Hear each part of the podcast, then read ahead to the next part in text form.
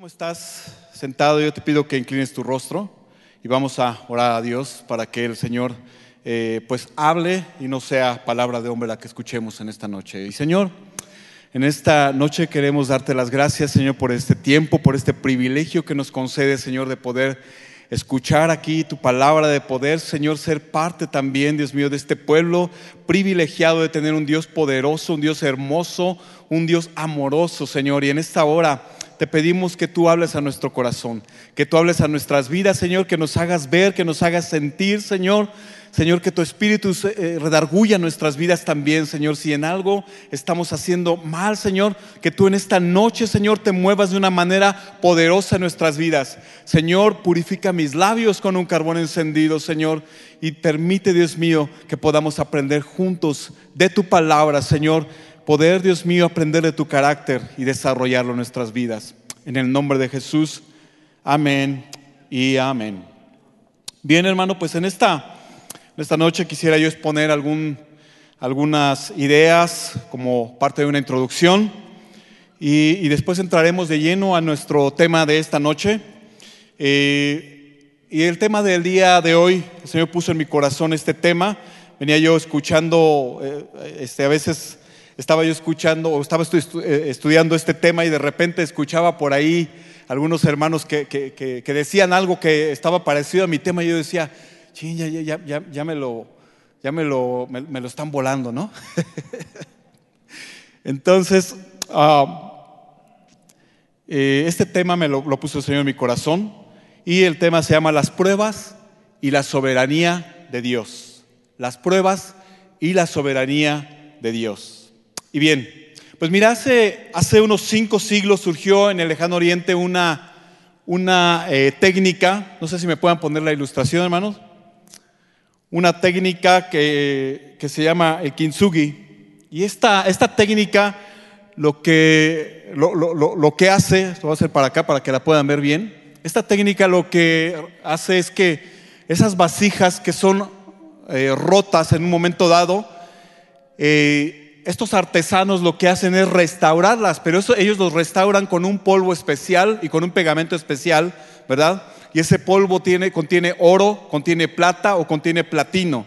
Y resaltan estas, estas este, grietas en lugar de, ocultarlas, porque cuando tú y yo, mi hermano, se nos rompe una taza, ¿verdad? O, cuando rompíamos aquel, este, aquella figura de porcelana de, mamá, ¿verdad? Luego, luego lo que queríamos hacer es pegarla y hacer que no se le viera para nada, ¿no? Bueno, aquí es al revés. Ellos resaltan precisamente estas grietas, ¿verdad? Y al final estas vasijas llegan a tener un valor aún más alto que el que tenían antes de que fueran rotas. Y sabes, mi hermano, tu vida y mi vida son iguales, ¿verdad? El Señor cuando nos encuentra, ¿verdad? Muchas veces estamos en mil pedazos, estamos en mil pedazos, estamos partidos, resquebrajados, porque las aflicciones, porque las tristezas, porque las pruebas, las luchas del diario nos han llevado a, resquebrajarnos, estamos desanimados inclusive. Pero el Señor con su Espíritu Santo viene, une todas esas piezas con, esos, eh, con, esas manos amorosas, porque eres el, el, artesano perfecto, ¿verdad? Porque Él es el, el alfarero perfecto. Pero Él, ¿sabes qué? Él no las une con un pegamento especial, Él no las une con oro, plata o platino, Él las une con su sangre preciosa, con su gracia, con su favor, con su misericordia. Y entonces nosotros cobramos un nuevo valor porque nosotros hemos aprendido de esas pruebas que nos han hecho que nos resquebrajáramos en un momento dado. Bien, pues este, esta noche vamos a meditar acerca de un varón, un varón que eh, fue probado en muchas situaciones, un varón que, ese sí la sufrió, que sufrió las peores desgracias y que muchos de estos hechos le marcaron de por vida muy seguramente, porque él siguió viviendo todavía, pero yo seguramente eh, creo que, él se seguía acordando de todas estas cosas que a él le sucedieron. Su vida trata del sufrimiento, su vida trata de la soberanía divina y es un ejemplo que perdura hasta el día de hoy para nosotros, mis hermanos. Y estoy hablando de la vida de Job. Y vamos a estudiar esta, eh, su vida, ¿verdad? Eh, estas pruebas que él pasó, cómo las superó y cómo él salió de ellas. Y vamos a verlo a través de tres principios. El principio número uno dice así, las pruebas difíciles preparan a gente ordinaria para un futuro extraordinario. Si estás tomando nota, ahí te va nuevamente. Las pruebas difíciles preparan a gente ordinaria para un futuro extraordinario. Y vamos ahí al libro de Job, capítulo 1, versículo 1. Dice la palabra de Dios en esta noche, hubo en tierra de Uz un varón llamado Job. Y si este era este hombre perfecto, tenía cuatro características. Era un hombre perfecto, recto, temeroso de Dios y apartado del mal. Perfecto, recto, temeroso de Dios y apartado del mal. Y sabes, hermano, eh, estas, estas, cuatro características, ¿verdad? Cuando tú las ves en una, en una persona, tú nunca pensarías que esta persona perfecta, recta, temeroso de Dios y apartado del mal o apartada del mal, pudiera sufrir en un momento dado todo este, todas estas, este proceso y todas estas pruebas a las cuales fue sometido. Quizás estas pruebas pudiéramos decir que, o, estas luchas o estas aflicciones las tuvo una persona que no conocía de Dios, que no temía de Dios y que, y que no era apartado del mal, sino todo lo contrario. Pero sabes, mi hermano, esto nos lleva a formularnos una pregunta, ¿verdad? ¿Por qué Dios permite que sus hijos sufran? Y sabes, esta, esta pregunta, creo yo, este es, este es, este es mi muy particular punto de vista, pero yo creo que esta, esta pregunta es el mensaje central de todo el libro de Job. ¿Por qué, verdad? ¿Por qué los hijos de Dios o por qué Dios permite que los hijos de Dios sufran? Bien, podemos pensar que nosotros al llegar a los pies de Cristo ya no va a haber, ya no vamos a tener problemas, ya todo va a ser muy bonito. Sin embargo, yo te quiero decir en esta noche, mi hermano, que muchas, que, que la gente que cree en Dios y la gente que no cree en Dios, tiene, tenemos las mismas necesidades. Una persona que, no cree en Dios, que no teme a Dios, ¿verdad? Tiene necesidad de un trabajo. Tú y yo también lo tenemos necesidad, tenemos necesidad de un trabajo. Tenemos necesidad de comida, al igual que cualquier otra persona. Tenemos necesidad, ¿verdad? De, vestirnos, de calzarnos, al igual que cualquier otra persona. Entonces, ¿qué nos hace diferentes? Bueno, una cosa es enfrentar todas las pruebas y todas las luchas tomados de la mano de Dios. Y otra cosa es enfrentarlas creyendo que nosotros podemos en nuestras propias fuerzas. ¿Por qué Dios permite que sus hijos sufran? Bien, pues número uno, Dios permite que sus hijos sufran para pulirnos, para perfeccionarnos y para fortalecernos. Tú puedes ver, amado hermano, que un escultor toma una piedra de 4 o 5 toneladas y, agarra y después de 4 o 5 años, ¿verdad? Él mete cincel, él mete martillo y al final sale una obra de arte. Eso es la parte que el Señor está haciendo en nosotros, amado hermano. Él está tomando a través de su palabra, ¿verdad? Martillándonos eh, eh, eh, y haciendo de nosotros una obra maestra al final. Y, tú y yo no vamos a terminar ese proceso hasta que termine nuestra vida, mi hermano. No podemos decir, no, pues en cinco años ya, no. Esto es un proceso de por vida. Y vamos a seguir siendo esculpidos, ¿verdad? Por su palabra, por su voluntad. Para perfeccionarnos, para fortalecernos, ¿verdad? Pedro no, no, no, fue el mismo, la misma persona cuando se encontró con Cristo que después. Inclusive, ¿verdad? Dice la palabra, no, vemos, perdón, no vemos a un Pedro o vemos a un Pedro diferente antes de la crucifixión de Cristo, negándolo aún. Y vemos a un Pedro diferente después, cuando recibe el Espíritu Santo. Vemos a un Pedro, ¿verdad? Eh, que, era atrabancado, un Pedro, ¿verdad? Que, que, hablaba, ¿verdad? Que siempre, eh, antes de, antes de pensar, ya, la boca de él había ganado. No, Señor, aunque todos te nieguen, yo no te, voy a Aunque todos se escandalicen, yo no me voy a escandalizar. No, Señor, yo nunca te voy a negar. Antes de que cante el gallo dos veces, tú ya me, ya me negaste tres. Bueno, cuando, cuando llegan a, arrestar al Señor Jesús, ¿verdad?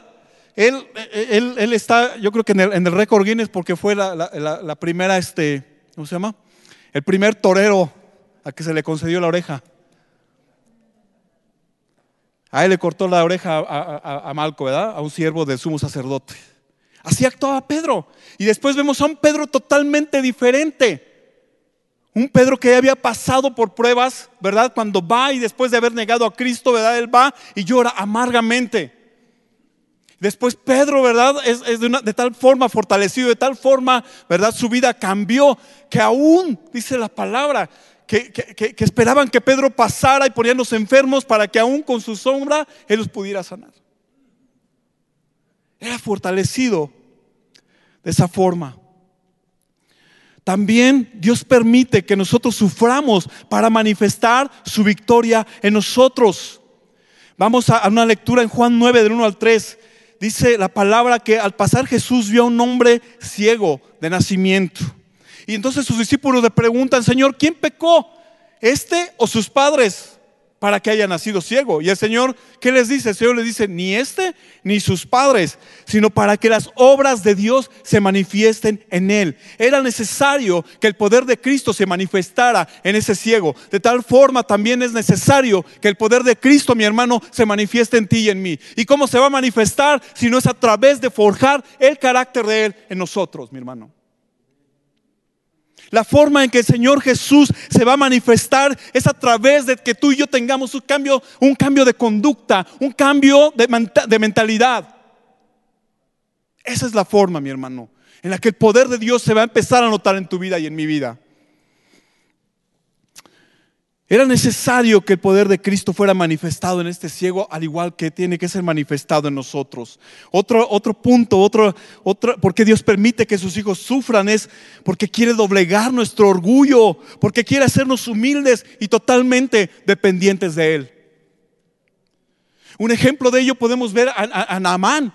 Naamán era el capitán del ejército de Siria. Entonces cuando Naamán, ustedes saben esa historia quizás de memoria, Naamán, ¿verdad? Llega este, a la casa de Eliseo, él, estaba enfermo, tenía una, una, lepra, él llega a la casa de Eliseo y él esperaba que Eliseo saliera, que pusiera sus manos en él y que eh, hiciera todo un protocolo, ¿verdad?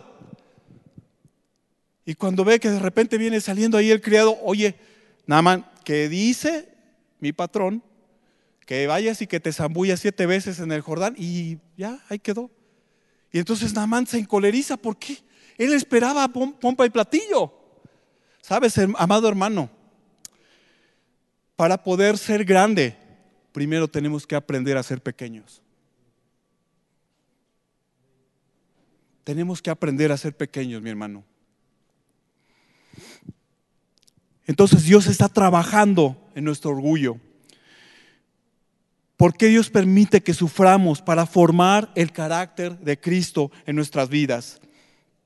De la misma forma, hermano, que Job fue probado, ¿verdad? Dice, siendo perfecto, recto, temeroso de Dios y apartado del mal. De la misma forma, nosotros tenemos que ser probados. ¿Sabes por qué? Porque existen áreas en nuestra vida que aún tienen que ser entregadas al Señor. Tenemos áreas en la sexualidad, áreas en la economía, mi hermano, porque a veces no disparas ni en, ni, en defensa propia. Mucho menos vas a, vas a preocuparte por un diezmo o por una ofrenda. Entonces tenemos que ser tratados, con, nuestra vida tiene que ser tratada también, mi hermano. Nuestra vida tiene que ser probada en esas áreas. Job fue, fue, probado en muchas áreas, mi hermano. Y en áreas que son comunes para cualquier hombre, para ti y para mí. Job perdió en primer lugar, su forma de trabajo, su forma de ganarse la vida. Y sabes, no hay, no, no hay una diferencia entre él y nosotros en estos tiempos. Job perdió su trabajo. Sus bueyes, dice que, que, perdió sus bueyes, que perdió, ¿verdad? Eh, sus asnos. Y sus bueyes pues, eran para trabajar, para arar la tierra. Sabes, en este tiempo muchos han perdido su trabajo. Las mismas pruebas que pasó Job. Job perdió su economía, ¿verdad? Porque dice, dice que también perdió sus ovejas y sus camellos. Y en aquel tiempo las ovejas, los camellos, ¿verdad? Eran, eran, eran el símbolo, o la, o la ganadería era el símbolo de la riqueza. Por eso cuando la palabra tú te vas al, Antiguo Testamento, siempre habla de que, y tenía Abraham tantas cabezas de ganado, tanto, tantas cabras, tantos camellos, tantas ovejas, porque era la riqueza. Job también en ese momento pierde su riqueza también. Perdió a sus hijos y a sus hijas, porque muchas veces decimos, bueno, lo material va y viene, pero perder a sus hijos y a sus hijas. Sabes, en este tiempo también muchos de ustedes o muchos de nosotros hemos perdido a papá, a mamá, a un ser querido, hijos. También estamos, hemos sido probados en esas áreas, mis hermanos. Job pierde también su salud. Job perdió también su salud. Entonces, cuando nosotros vemos estas aflicciones de Job, vemos que son similares a las que nosotros eh, tenemos en este tiempo, mi hermano. ¿Sabes qué? Yo te quiero decir que muchas veces, hermano, nosotros cuando perdemos nuestra economía, parece que, que, ya perdimos todo. ¿Sabes por qué es muy fácil decir que tenemos fe cuando hay una cuenta en el banco que está respaldándonos? Porque es muy fácil tener fe cuando tenemos un trabajo. Pero ¿sabes qué es lo difícil? Que cuando no tenemos nada, ¿verdad? Y nos estamos hundiendo, la única forma en que podemos salir es mirar hacia arriba.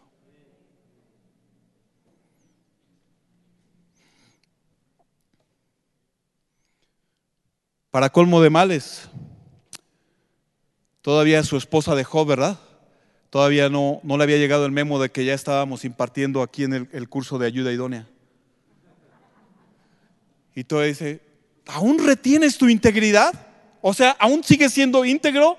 a pesar de todo lo que te está sucediendo, aún retienes tu integridad. Y mi hermano, la pregunta en esta hora es para ti y para mí. Aún retenemos nuestra integridad, aún a pesar de haber perdido seres queridos, aún a pesar de que no tenemos trabajo. Tú y yo tenemos que decir lo que decía el profeta Habacuc, aunque la higuera no florezca y, las vides haya, ni en las vides haya fruto y los labrados no den mantenimiento y las ovejas sean quitadas de la majada y no haya vacas en los corrales. Con todo, yo me alegraré en Jehová y me gozaré en el Dios de mi salvación. Entonces, ¿cuál será mi actitud ante estas pruebas? ¿Será sentarme, conmiserarme de mí mismo o renegar de Dios? Hermano, si tú estás pasando por estas circunstancias en este tiempo, quiero decirte que Dios te está preparando para cosas extraordinarias. Si tú estás eh, eh, eh, teniendo en este momento este tipo de aflicciones, Dios está probando tu carácter porque te va a llevar a cosas extraordinarias. Punto número dos, al principio número dos. El periodo de prueba depende de la forma en que tomes las cosas o vamos a personalizarlo. Mi periodo de prueba depende de la forma en que yo tome las cosas. Job había sido afligido. Job, ahora el punto aquí es que todo le había sucedido en un solo día, hermano. A lo mejor a ti y a mí nos ha pasado cosas paulatinamente, pero a Job le pasó en un solo momento. Apenas iba saliendo un mensajero cuando ya estaba entrando el otro. Imagínate cuál fue la decepción o imagínate la amargura, el desánimo de Job, cómo se habrá sentido durante este tiempo, ¿verdad? Pero, sabes, muchas veces cuando vienen estas circunstancias en nuestras vidas, a veces pasa que nosotros nos amargamos la vida. Y a veces hasta, ¿y sabes qué pasa cuando, cuando hay una raíz de amargura en nuestras vidas? Que empezamos a destilar lo que está sucediendo en nuestro corazón. Y eso mismo le pasó a Job. Job, en Job 3.1, él dice, eh, dice, dice la palabra Job 3.1, Job abre su boca y maldice su día. Job 6:4, porque las saetas del Todopoderoso están contra mí, cuyo veneno bebe mi espíritu y terrores de Dios me combaten. Job 7:11, me quejaré con la amargura de mi alma. Job 10:1, hablaré con la amargura de mi alma. Job 23:2, hoy también hablaré con amargura. Job 27:2, vive Dios que me ha quitado mi derecho y el omnipotente que amargó el alma mía. Dime si no estaba amargado Job. ¿Sabes? Porque cuando estamos tocando fondo en nuestras vidas, mi hermano, y las aflicciones nos están, ¿verdad?, abrumando de esa forma, y tal pareciera, tú y, yo, tú, tú y yo estamos en esas aflicciones y tal pareciera que no hay una respuesta de parte de Dios. Estamos clamando, pero no hay nada. Hay un silencio solamente. Pero sabes, mi hermano, en ese silencio el Señor está trabajando.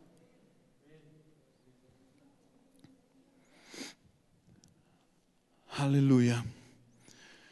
Job seguramente se preguntó lo mismo que nosotros nos preguntaríamos en estos momentos, ¿verdad? ¿Será que Dios no me oye? ¿Será que Dios no me ama? ¿Me está castigando?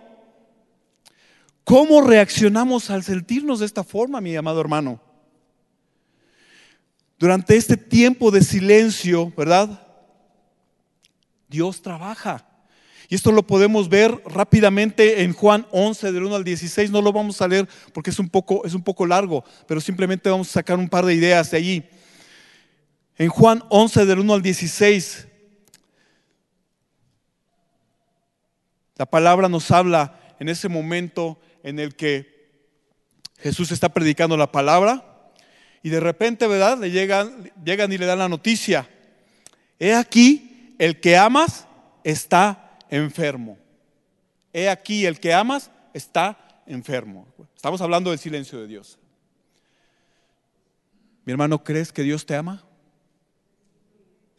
No los oigo convencidos. Ya, ya los escuché convencidos, ya. Ya, ya no me quieren apantallar. He aquí el que amas está enfermo. Tú ya aceptaste y creemos que el Señor nos ama. Versículo número 6, dice la palabra, se quedó dos días más en el lugar donde estaba. O sea, van y le dicen, el que amas está enfermo. Y el Señor se queda todavía dos días más en el lugar donde estaba. Cuando, ¿qué esperaríamos? A lo mejor, eh, a ver, a ver, a ver, ¿saben qué? ¿Saben qué? Este, Pedro, Juan y todo, espérense, vámonos, vámonos a, Betania porque este Lázaro está, está que se muere. No, el Señor todavía siguió predicando, siguió trabajando, se esperó dos días más para ir a verlo. ¿Sabes? El Señor no está ajeno a lo que nos está pasando. Él está trabajando todavía. Y aquí lo vemos claramente.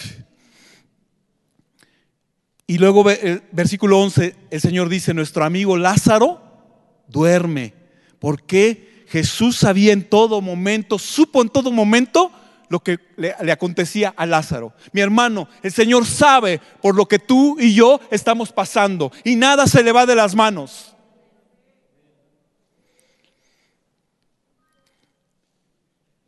Pero el Señor quiere, mi hermano, tres cosas. Captar nuestra atención. ¿Sabes por qué? Porque muchas veces hay ruido.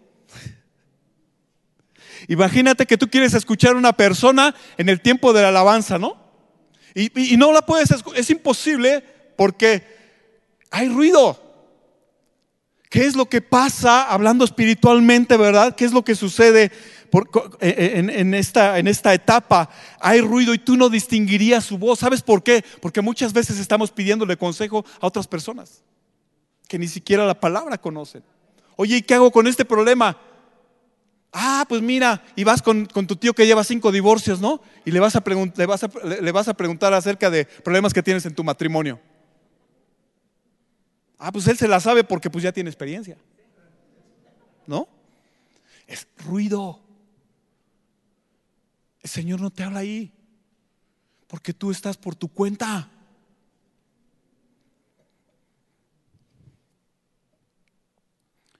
Número dos, muchas veces no estamos listos para escucharlo. Por eso no te habla el Señor, porque no estás listo para escucharle. ¿Sabes por qué? Porque estamos tan ocupados conmiserándonos de nosotros mismos, de los problemas que tenemos, que no tenemos tiempo para escucharle. Y a veces hasta lo estamos culpando de lo que nos está pasando a nosotros. Tú escucharías a una persona que a la cual tú le, estás echando la culpa de lo que te está sucediendo. Oh, por, tu culpa me pasó esto. Y él quiere, quiere arguir, quiere, quiere este, comentarte algo y tú no lo escuchas. No, no, no, yo no te voy a escuchar. Así pasa. No estamos preparados para escuchar, no estamos en el espíritu para escucharle. Estamos ocupados en nosotros mismos. Ah, ¿Por qué me pasó esto a mí? ¿Por qué a mí? Siempre es esa pregunta. ¿Por qué a mí? Y la pregunta que tenemos que tener en mente siempre es, ¿por qué no?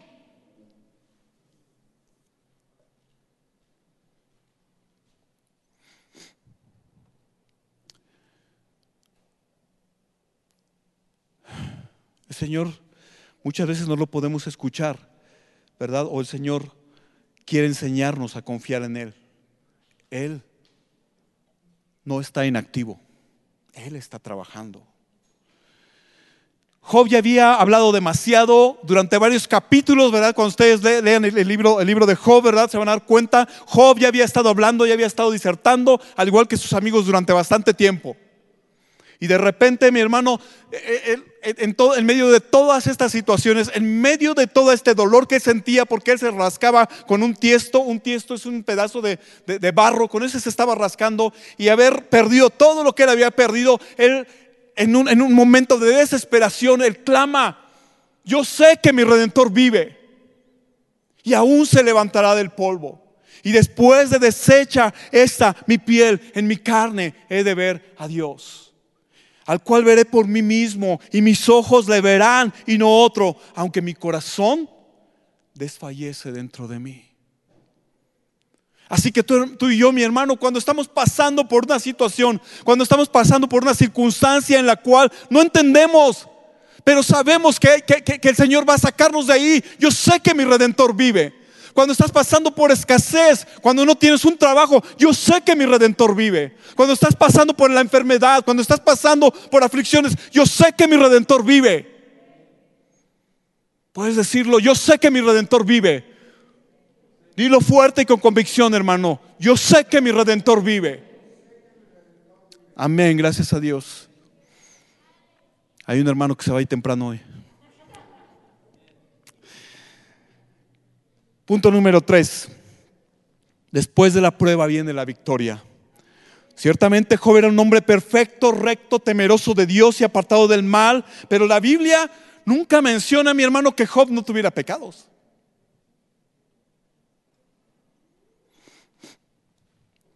Ni que anduviera en las nubes o con los ángeles. Sabes, el pecado de Job consistía en no haber reconocido la soberanía de Dios. Todo lo estaba cuestionando porque él creía que era justo y que era recto, apartado del mal. Job 10.3 dice, ¿te parece bien que oprimas? Eso se lo está diciendo al Señor. ¿Te parece bien que oprimas, que deseches la obra de tus manos y que favorezcas los designios de los impíos? Job 10, 17, a pesar de no haber iniquidad en mis manos y de haber sido mi oración pura. Él se estaba justificando delante de él. Así, mi hermano, nosotros también arguimos delante de Dios. ¿Por qué a mí? Y tratamos de justificarnos de alguna u otra forma, mi hermano. ¿Sabes? Tú y yo tenemos mucho que aprender, porque como dijimos al principio, Dios pone pruebas difíciles para preparar gente ordinaria para cosas o para un futuro extraordinario. Cuando tú y yo vamos y vemos la vida de José, José fue vendido en Egipto por sus hermanos, fue vendido por sus hermanos y llegó a Egipto, perdón. Y al final, ¿verdad? Después de tanto sufrimiento, porque fueron años de sufrimiento, el Señor lo lleva a ser el gobernador de Egipto. ¿Cuántos años habrá pasado en la cárcel? ¿Cuántas vejaciones habrá sufrido en la cárcel? Pero al final Él lo llevó a cosas extraordinarias después de esas pruebas. Daniel fue llevado cautivo a Babilonia, pero la mano de Dios le prosperó hasta ser el jefe de los gobernadores. Y eso lo hemos escuchado últimamente muchas veces. ¿Sabes lo que es ser llevado cautivo a un país que no es el tuyo? Con costumbres que no son las tuyas y con personas que quieren cambiar tu identidad. Y Daniel no se dejó. Y el Señor hizo cosas extraordinarias también con Daniel. Moisés tuvo que atravesar un desierto, ser pastor de ovejas después de haber estudiado en las mejores universidades, ¿verdad? En Egipto, después de haber estado viviendo en el palacio. Y después de tanto tiempo, ¿verdad? El Señor le usa para sacar al pueblo de Israel. Personas que tuvieron que sufrir, pero al final hicieron cosas extraordinarias. Podríamos seguir listando mucha gente, mi hermano, hombres, mujeres de Dios, que también hicieron lo mismo, ¿verdad? Finalmente, mi hermano, Job reconoce que no conocía a Dios como él pensaba. Job reconoce después de un cuestionario, después de, un cuestionario de más de 60 preguntas, ¿verdad? Capítulo 38 en adelante.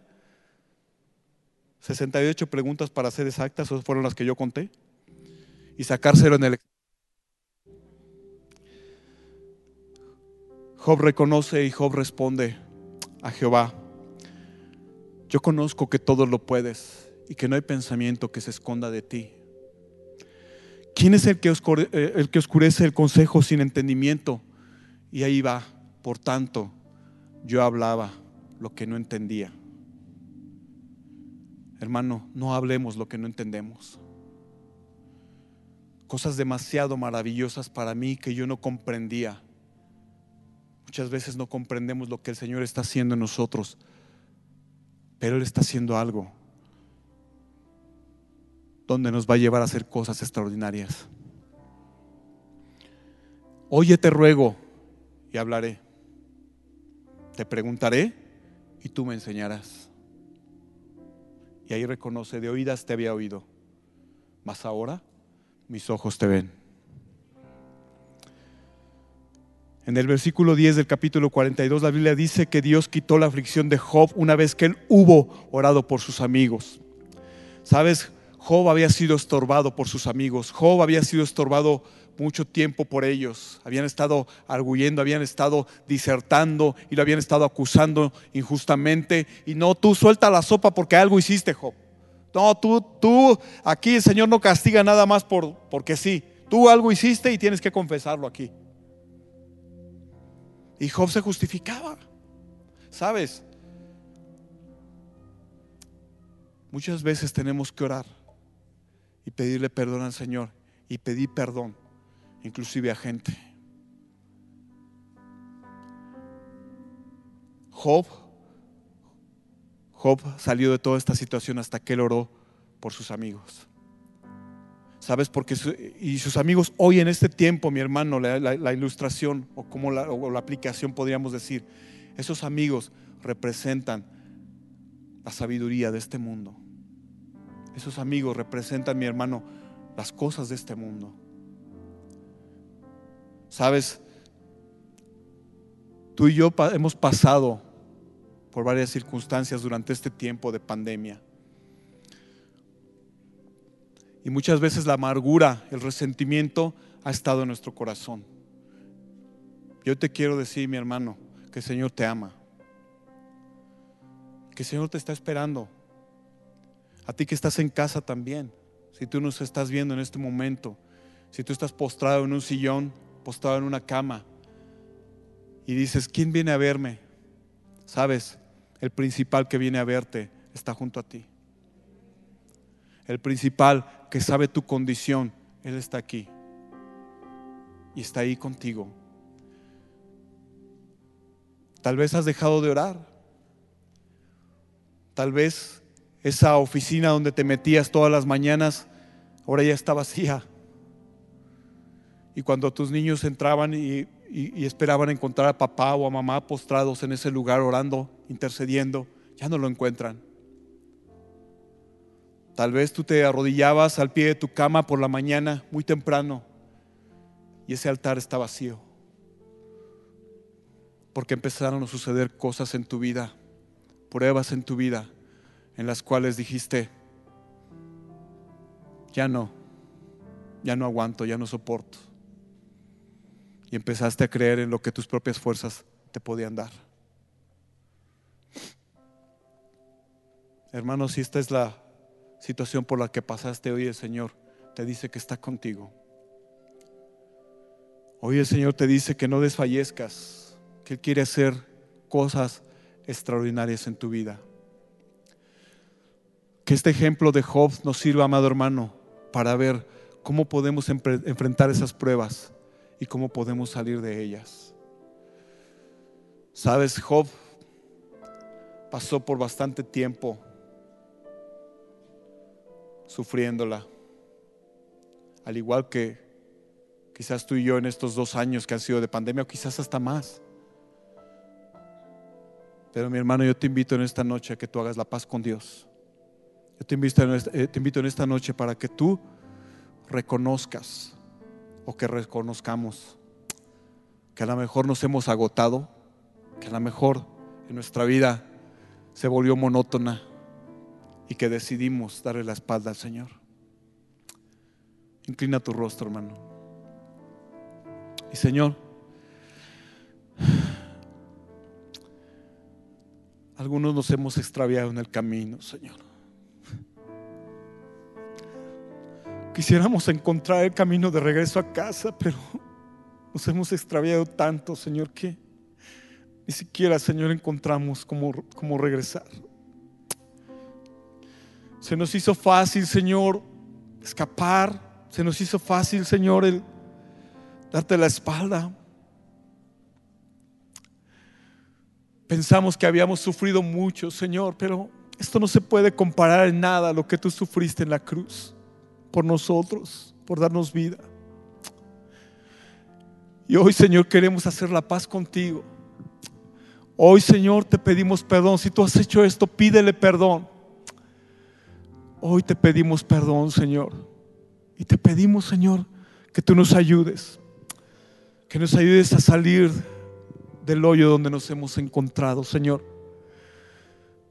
Que nos ayudes a esperar pacientemente en ti, Señor. Y que nos ponga, Señor, nuestros pies sobre la peña. Esperamos en ti solamente, Señor.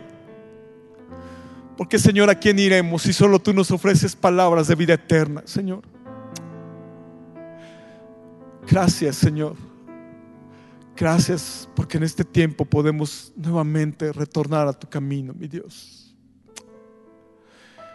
Aleluya. Amén. Y amén. Que el Señor te bendiga, hermano. Amén.